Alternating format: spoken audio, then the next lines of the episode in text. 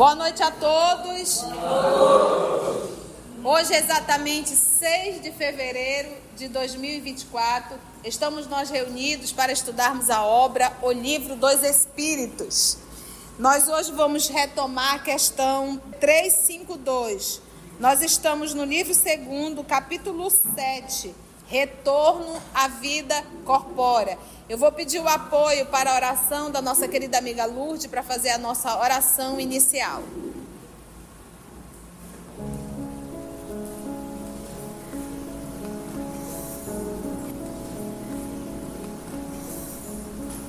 Vamos nos preparar para sentar à mesa desse banquete maravilhoso que nos reúne todas as terças-feiras. E dizer assim, com muita gratidão e com muita alegria, na nossa voz e nos nossos corações. Muito obrigado, Senhor Jesus, por ter nos acolhido nesta casa bendita. Muito obrigado, Senhor, por estar oferecendo para nós a oportunidade do despertar. Muito obrigado, Senhor, porque pelos laços, laços do coração estamos aqui reunidos em Teu nome.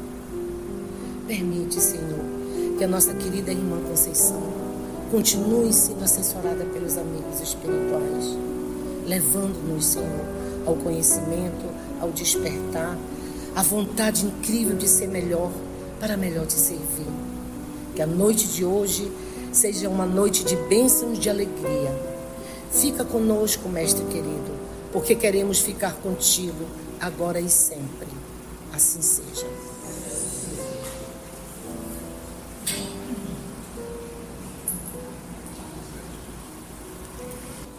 Questão 352. No momento do nascimento, o espírito recobra imediatamente a plenitude de suas faculdades. O filho já, já nasce e diz: Olha lá, mamãe. Bem lembro da senhora. É assim? Não.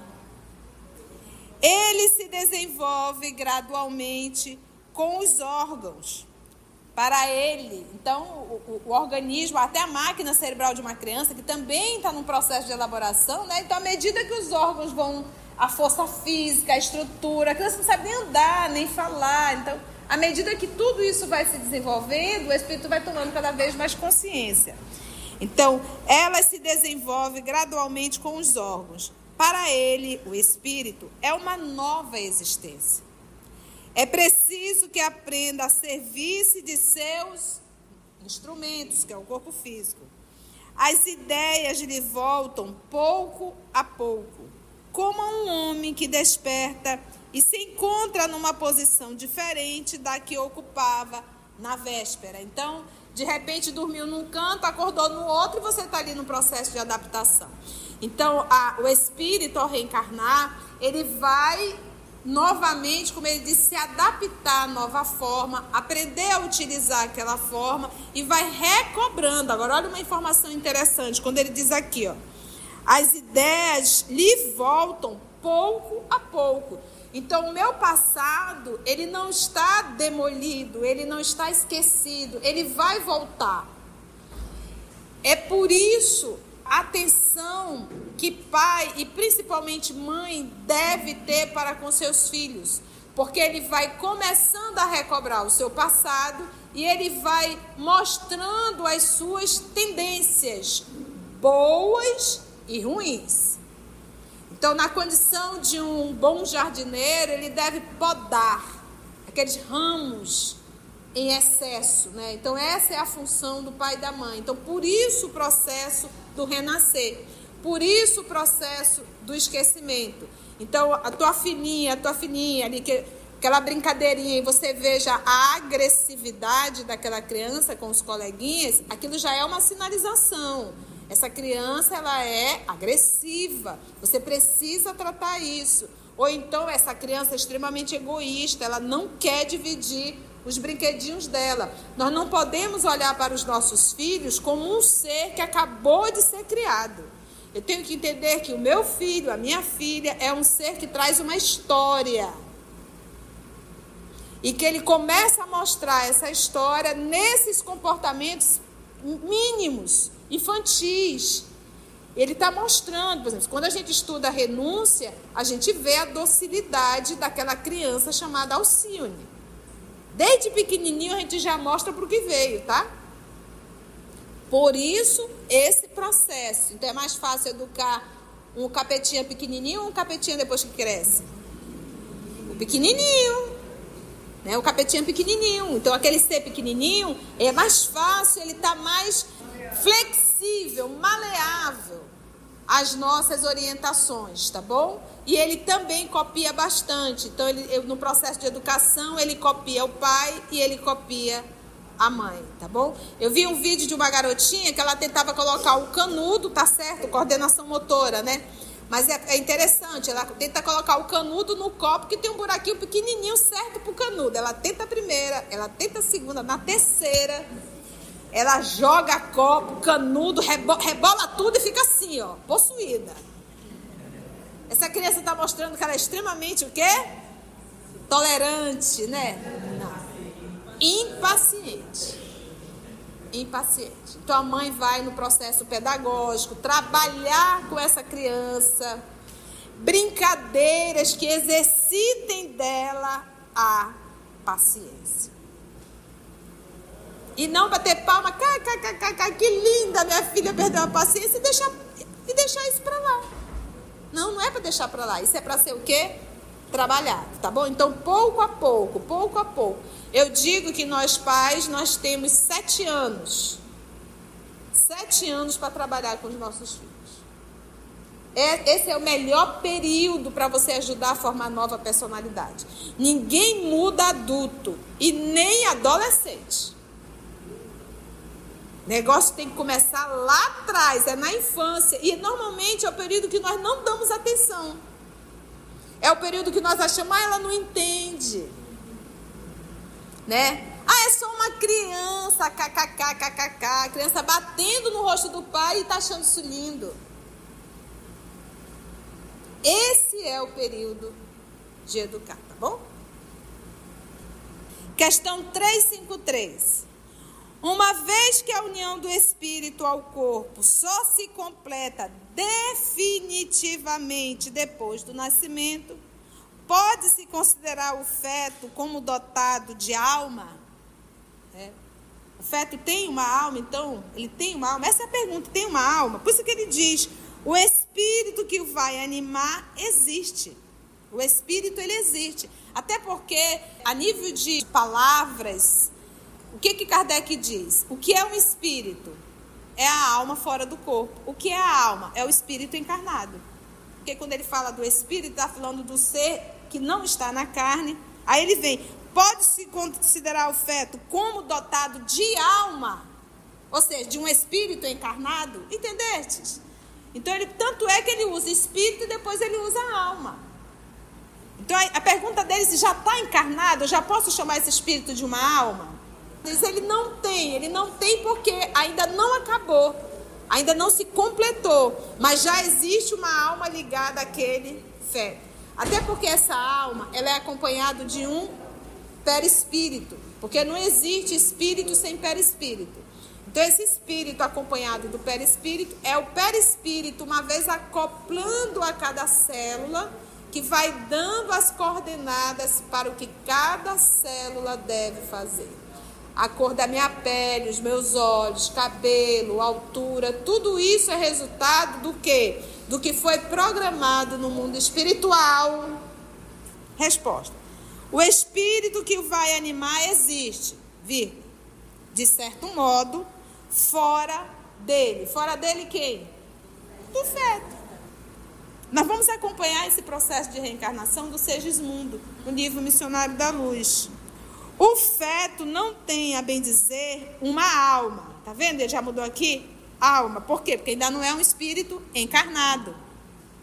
Visto que a encarnação está apenas em via de operar-se. Porque esse conceito de espírito e alma já foi dado lá atrás. Acha-se, no entanto, ligado à alma. Quem que está ligado à alma? O feto que virá a possuir. Ficou claro? Desenrolou? 354.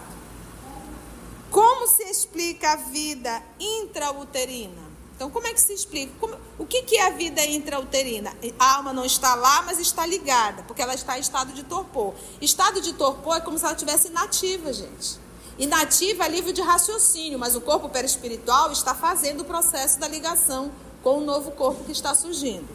Aí ela quer saber, então, como é que se explica a vida intrauterina? É a vida da alma ou a vida do corpo?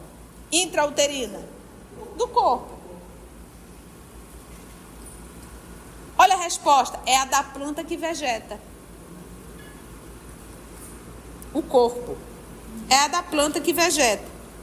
A criança vive a vida animal. Por que, que esse ser espiritual, que está vinculado a esse corpo, consegue viver tudo isso?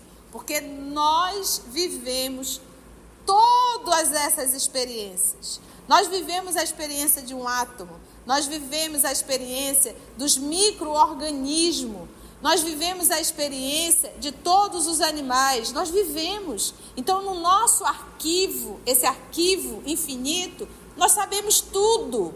Por isso que quando a criancinha está lá, ela começa da onde? De uma célula. E nós já sabemos fazer isso, porque nós já vivemos a experiência de uma célula. Então, ou seja, quando eu vou nascer, quando eu vou reencarnar, eu revivo toda a experiência que eu já vivi ao longo desses bilhões de anos. A gente olha para o ser humano, você é capaz de dizer, você primeiro começou com uma célula dentro do ventre da sua mãe? E dessa célula hoje tem todo esse organismo? A criança vive a vida animal, o homem possui em si a vida animal e a vida vegetal, que pelo seu nascimento se completa agora com a vida espiritual. Por quê? Porque é onde se completa a ligação do espiritual feto, tá bom? Estamos juntos? Questão 355.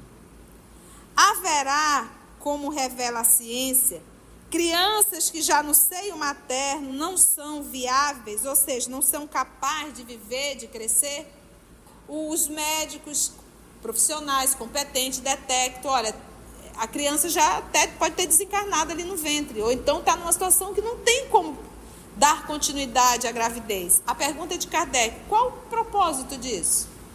Né? Por isso a pergunta: qual é a finalidade que isso ocorre? Por que, que existem fetos que não conseguem crescer, nascer? Por quê? Resposta. Isso acontece frequentemente. Deus o permite como prova, seja para os pais, seja para o espírito designado a encarnar. Ele precisa daquele período, daquela ligação, daquele torpor, daquela vontade de vou nascer e não consigo, e para quê? Para valorizar a vida.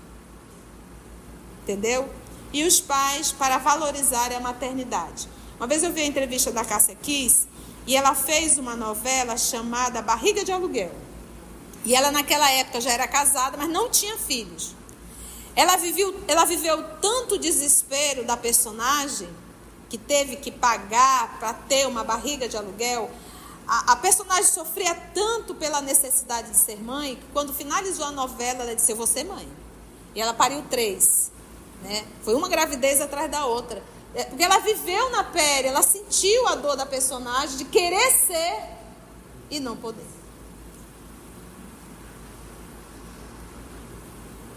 356. Alguma dúvida até agora? Tá tudo ok?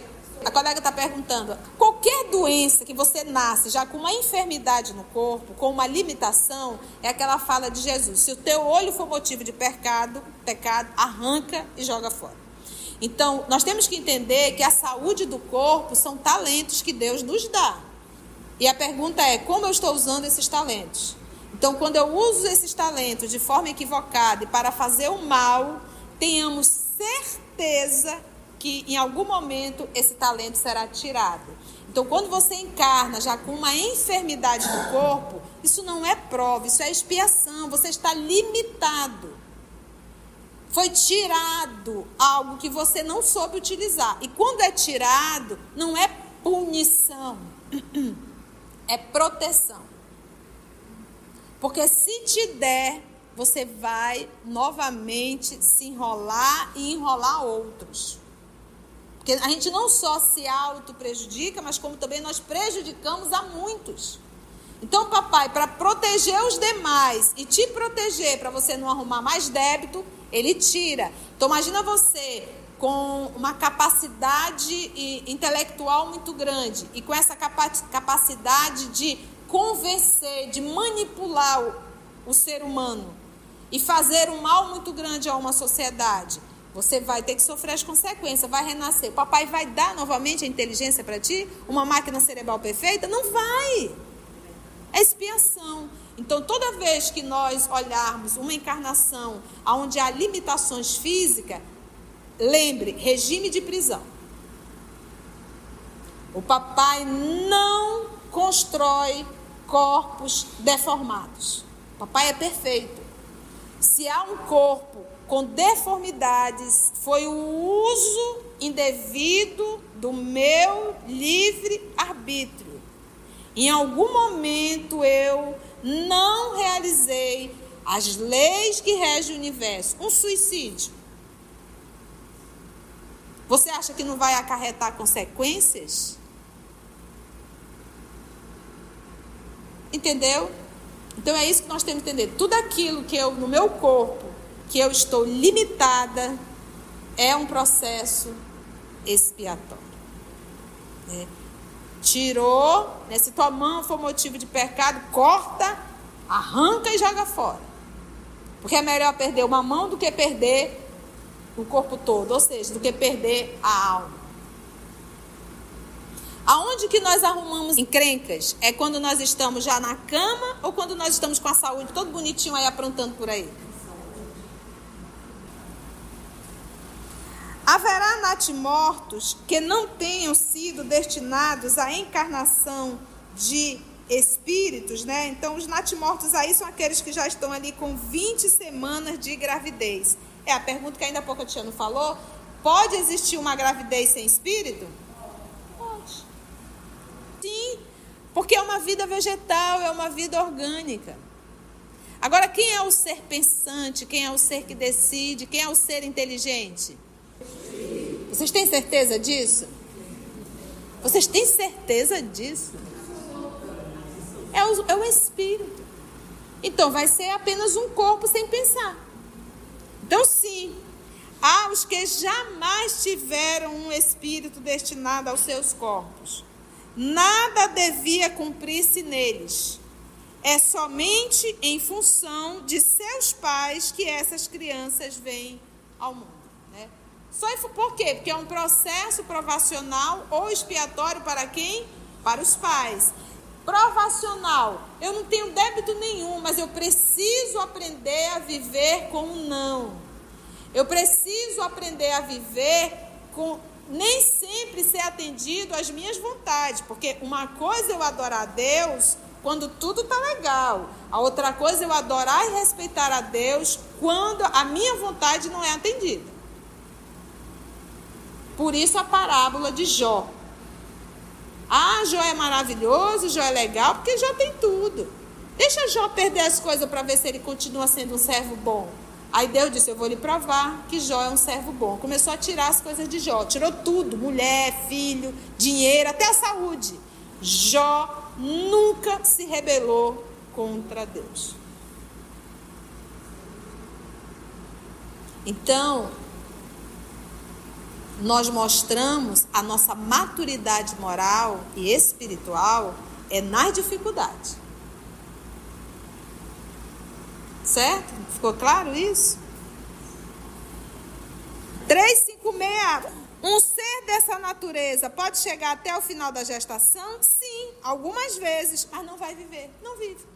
Pode até o nono mês, mas ele não tem como viver. Por quê? Porque não tem alma. Ele tem uma vida ali vegetal, ele está vegetando, ele está se alimentando. É, ele não está dizendo assim, preciso me alimentar. Aquilo é instinto, ele está ali. Né? A planta não se alimenta da terra, do sol, né? absorve a água, né? mas todo aquele processo, ele está ali por isso que é a vida vegetal.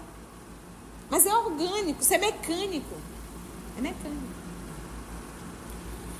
E aí ele perguntou a B: desse modo, toda criança que sobrevive ao nascimento tem necessariamente um espírito encarnado nela? Resposta: sim. Que seria da criança sem um espírito? Não seria um ser humano. Porque quem dá a característica de ser humano é o espírito. Entende? Dotado de razão, de inteligência. Quais são para o espírito as consequências do aborto? É uma existência nula, foi anulada, e que ele terá de recomeçar. As consequências para o espírito ele tem que recomeçar. Essa não deu, vamos aguardar a próxima oportunidade. O ruim é quando um desses espíritos que vai reencarnar através dessa mãe é um espírito obsessor. Aí o negócio fica complicado, porque se é um espírito obsessor, ele carrega mágoa, carrega raiva. Aí você vai novamente fechar a porta, ele diz, a porta, né, ele diz, ah, coisa ruim. Agora deixa comigo. Se estava ruim, vai ficar pior. E se torna um obsessor, fica muito difícil, né? Mas se é um espírito do teu coração, que entende, ele perdoa e aguarda uma nova oportunidade. Agora, se tu faz um aborto, dois abortos, três abortos, quatro abortos, cinco abortos, aí é se vergonhice. Né? Aí você realmente está abusando da forma. A que tia você está justificando o aborto? Não, o aborto é um assassinato em qualquer situação. Eu estou tirando a oportunidade de alguém, eu terei que responder isso, mas sempre será avaliado a intenção, o que está por detrás disso. Ah, eu não quero parir porque eu não quero que o meu corpo se deforme. Ah, eu não quero parir porque eu não quero responsabilidade. Mesmo tendo toda a estrutura para isso, né? Quando falo em aborto, eu não falo só da mulher, porque quem comete o aborto é o homem, a mulher e quem praticou. O profissional que praticou. Os três têm responsabilidade, direta ou indireta. Então não cai só um, cai todos os que estão envolvidos. O aborto provocado é um crime, seja qual for a época da concepção, há crime toda vez que transgredis a lei de Deus. Uma mãe ou qualquer outra pessoa cometerá crime sempre que tirar a vida de uma criança antes do nascimento, pois está impedindo uma alma de suportar as provas de que serviria de instrumento o corpo que estava se formando. E ele usa aqui a palavra crime. Há crime toda vez que transgredis a lei de Deus. E eu estou pautada na lei de Deus intervir uma gravidez? Ai, tia, esse assunto me deixa tão para baixo, tia. E tal. Gente, dá para voltar atrás e refazer? Não. O que você está ouvindo hoje, você ouviu lá antes de fazer? Não, você não tinha o um conhecimento. Então eu não posso pegar o conhecimento de hoje e estar me chicoteando pelo que eu fiz no passado. Lembra que o que eu estou aprendendo hoje me serve para o meu futuro. Eu vou reencarnar novamente, talvez em um novo corpo feminino, que essa lição fique fixada na minha mente. Não cometer o aborto. Porque quando a gente fala, quando a sociedade grita e apoia que a mulher tem direito ao aborto, se ela for acompanhar cada mulher que realizou o aborto, todas carregam traumas, cortes, danos, feridas morais. Não existe uma mulher que cometa o aborto que não carregue culpa. Então, onde está o bem? Até porque ela vai contra a própria natureza.